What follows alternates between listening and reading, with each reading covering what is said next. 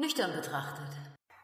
Trinkst du noch oder säufst du schon? Das ist die zweite Episode meines Blogs Nüchtern betrachtet. Willkommen, ich freue mich sehr, dass ihr hier seid. Allein euer Interesse zeigt, dass ihr ja vielleicht euch da auch schon mal selbst Gedanken gemacht habt, inwiefern ihr noch genussvoll trinkt oder doch schon ja gierig sauft. Ich möchte euch kurz zum, äh, mit dem Thema bekannt machen, was ist Alkoholismus, dann die ICD-10-Kriterien mal durchgehen. In einer weiteren, in weiteren Episode geht es dann später noch um die Jelinek-Kriterien, die verfeinern das dann ein ganz, ganzes Stück weit, ganz, ja, ein Stück weit. Und ähm, wir starten aber erstmal mit der Frage, was ist Alkoholismus?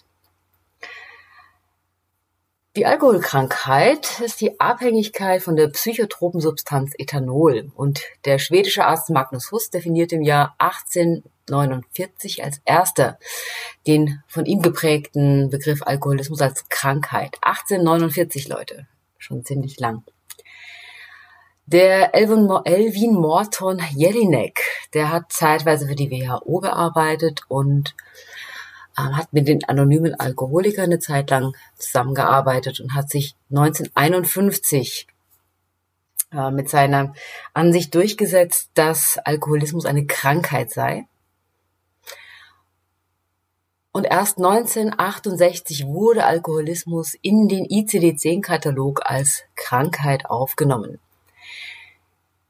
Der ICD-10-Katalog unterscheidet zwischen dem Abhängigkeitssyndrom und dem schädlichen Gebrauch von Alkohol oder Alkoholmissbrauch. ICD-10 ist im Prinzip ja Dreh- und Angelpunkt, wenn es darum geht, Diagnosekriterien zu finden für Erkrankungen.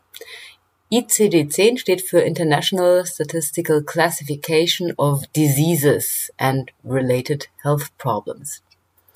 Es ist das wichtigste weltweite anerkannte Klassifikationssystem für medizinische Diagnosen. Da findet ihr alles drin von ähm, äh, Grippe, äh, Erkältung, Bein gebrochen und so weiter und auch psychische Erkrankungen. In diesem Katalog, in diesem Bereich der psychischen Erkrankungen findet sich dann der Alkoholmissbrauch oder der Alkoholismus.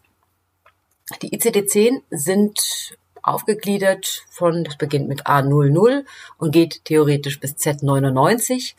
Und in dem Bereich F00 bis F99, da findet man dann die Liste der psychischen und Verhaltensstörungen nach ICD-10. Und die Bereiche F10 bis F19, das sind die Verhaltensstörungen, die uns interessieren. Das sind psychische und Verhaltensstörungen durch psychotrope Substanzen. Und das ist nämlich Alkohol, nämlich Ethanol eine psychotrope Substanz. In den ICD-10-Kriterien findet man sechs ähm, starke Symptomatiken, von denen mindestens drei im letzten Jahr vorhanden sein gewesen müssen, damit man von einer Abhängigkeit sprechen kann. Diese sechs sind Nummer eins, starkes oder zwanghaftes Verlangen, Alkohol zu konsumieren oder eine andere Substanz. Nummer zwei, verminderte Kontrollfähigkeit bezüglich Menge, Beginn oder Ende des Konsums. Nummer drei, körperliche Entzugserscheinungen bei Konsumstopp oder Konsumreduktion. Nummer vier ist Nachweis einer Toleranz. Nummer fünf, Einengung des Denkens auf Alkohol oder einer anderen Substanz. Und Nummer sechs ist der anhaltende Substanzkonsum trotz gesundheitlicher und sozialer Folgeschäden. So, ich möchte die einzelnen Kriterien nochmal mit euch durchgehen. Das erste war starkes oder zwanghaftes Verhalten, Alkohol oder eine andere Substanz zu konsumieren. Ja, man kann ja auch von anderen Dingen abhängig sein, von äh, Kaffee, von Drogen, von Fernsehen. Und daher ist es jetzt nicht nur auf Alkohol zu beschränken. Starkes oder zwanghaftes Verlangen, Alkohol zu konsumieren, bedeutet wirklich es ist ein, ein Zwang, gegen den ich mich nicht wehren kann selbst. Auch wenn ich mir vornehme, ich ähm, möchte heute keinen Alkohol trinken, ist einfach so ein zwanghaftes Verlangen da, dass ich mich dem nicht widersetzen kann. Das äh, übersteigt deutlich das normale, ja, ich hätte gern jetzt ein Schluck Bier, Jiepe, das ist wirklich ein starkes, zwanghaftes Verlangen. Wenn ihr es verspürt, wisst ihr, was ich meint. Deshalb ist die verminderte Kontrollfähigkeit bezüglich Menge, Beginn oder Ende des Konsums. Ähm, stellt euch einfach vor, ihr seid irgendwo im Club und ihr ja, seid lustig dabei und ihr trinkt und wisst, okay, nach vier Bier ist für mich eigentlich Ende Gelände mit genussvollem Konsum. Aber ihr könnt einfach nicht aufhören. Ihr trinkt immer mehr, mehr, mehr. Ihr könnt das Ding einfach nicht stoppen. Erst durch quasi Blackout, schlafen gehen, kann, könnt ihr den Alkoholkonsum stoppen, wenn ihr da mal dabei seid. Es gibt unterschiedliche Formen der Sucht. Es gibt ja, wie ihr vielleicht wisst, den Spiegeltrinker, den Rauschtrinker. Da ist das mit der Trinkmenge ein bisschen anders. Jedenfalls verliert ihr eben die Kontrolle darüber, wie viel ihr trinkt und ähm, wann ihr beginnt oder endet zu trinken. Das dritte sind diese körperlichen Entzugserscheinungen bei Konsumstopp oder Konsumreduktion. Körperliche Entzugserscheinungen kannte ich zum Glück so gut wie gar nicht. Ein bisschen zittern vielleicht dann während des Entzugs. Aber es gibt da sehr, sehr massive Entzugserscheinungen, wie eben wirklich den Tremor, das Zittern, ähm, der Delir, ganz schlimme Geschichte, dann den ähm, Krampfanfall, genau, Krampfanfall. Das Hirn dreht total ab und krampft. Das ist ein epileptischer Anfall. Das sind zwei sehr gefährliche, ja, manchmal tödliche Entzugserscheinungen, die auftauchen können. Ansonsten ist es auch Verwirrtheit, Nervosität, Aggressivität, Unruhe. Auch das sind körperliche Entzugserscheinungen. Das vierte ist der Nachweis einer Toleranz. Vielleicht ähm, Erinnert ihr euch, wie das so vor 10, 20 Jahren war, wenn ihr schon ein bisschen älter seid? Vor 20 Jahren konnte ich zwei Flaschen Bier trinken und war sternhagelvoll. Am Ende meiner Alkoholikerkarriere ähm, habe ich jetzt zwei Flaschen Wodka getrunken. Ja, vier Flaschen Wein pro Tag und das war alles noch im grünen Bereich für mich. Ich konnte noch laufen, ich konnte noch arbeiten. Also es, der Körper wird deutlich toleranter. Die Leber kann Alkohol sehr viel schneller auch abarbeiten, verarbeiten. Bloß ganz zum Schluss und dann wird's gefährlich. Dann wird die Leber schwächer, dann kann die Alkohol nicht mehr so schnell abbauen. Beispiel in Zahlen. Eine normale, gesunde Person baut circa 0,1 Promille pro Stunde ab mit ihrer Leber von an Alkohol. Ja. Ein geübter Alkoholiker schafft 0,3 bis 0,5 Promille pro Stunde. Ein Alkoholiker, der wirklich schon in der chronischen Endphase nach Jelinek, den wir noch kennenlernen werden, ist, der äh, braucht für 0,1 Promille dann schon wieder drei Stunden. Habe ich alles selbst kennengelernt, ist ziemlich erschreckend, weil man merkt, dass der Körper jetzt langsam beginnt, auf so ein Leberversagen zuzusteuern. Also es gibt eben aber eine Toleranz, die sich aufbaut. Man verarbeitet Alkohol sehr, sehr viel schneller und man, deswegen verträgt man viel mehr. Dann ist der fünfte Punkt die Einengung des Denkens auf den Alkohol. Das heißt, deine ganze Welt dreht sich nur noch um Alkohol. Dein ganzes soziales Leben dreht sich um Alkohol. Vernachlässigung sämtlicher Interessen treten auf. Es geht im Prinzip nur noch ums Saufen. Es kann gut sein, dass du trotzdem noch ziemlich viel unterwegs bist, dich mit Freunden trifft, aber sei ehrlich, in dem Moment steht dann wirklich nur das Trinken für dich im Vordergrund. Du gehst aufs Partys, weil es da was zu trinken gibt. Du gehst abends essen, damit du dir nebenbei mehr oder weniger heimlich eine Flasche Rotwein reinböllern kannst. Im sozial anerkannten Rahmen. Ja? Alles, was du tust, ist ähm, ja vom Alkohol bestimmt. Das ist eine, quasi die höchste Stufe der Unfreiheit dann. Und last not least der anhaltende Substanzkonsum trotz gesundheitlicher und sozialer Folgeschäden.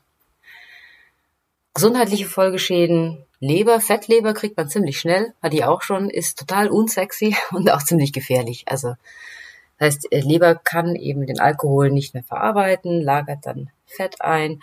Ähm, es gibt aber auch so schöne Dinge wie Krampfadern in der Speiseröhre, die platzen können und man verblutet, ohne dass man es merkt. Auch das können gesundheitliche Folgeschäden sein. Soziale Folgeschäden können sowas sein wie Jobverlust, Beziehungsverlust, äh, Wohnungsverlust, also totaler sozialer Abstieg. Und dennoch hört man nicht auf zu trinken. Man weiß, man stirbt vermutlich. wenn man nicht aufhört zu trinken. Man weiß, man verliert seinen Job, wenn man nicht aufhört zu trinken. Und dennoch kann man nicht aufhören. Eindeutiges Zeichen dafür, was dafür spricht, dass man wirklich extrem süchtig ist. Von diesen sechs Punkten, die ich hier genannt habe, müssen drei im letzten Jahr vorhanden gewesen sein, damit man von einer Abhängigkeit spricht. Wenn weniger von diesen Punkten vorhanden waren im letzten Jahr, spricht man von einem missbräuchlichen Konsum. Da sollten aber dennoch alle Alarmglocken läuten. Das ist durchaus schon ziemlich bedenklich.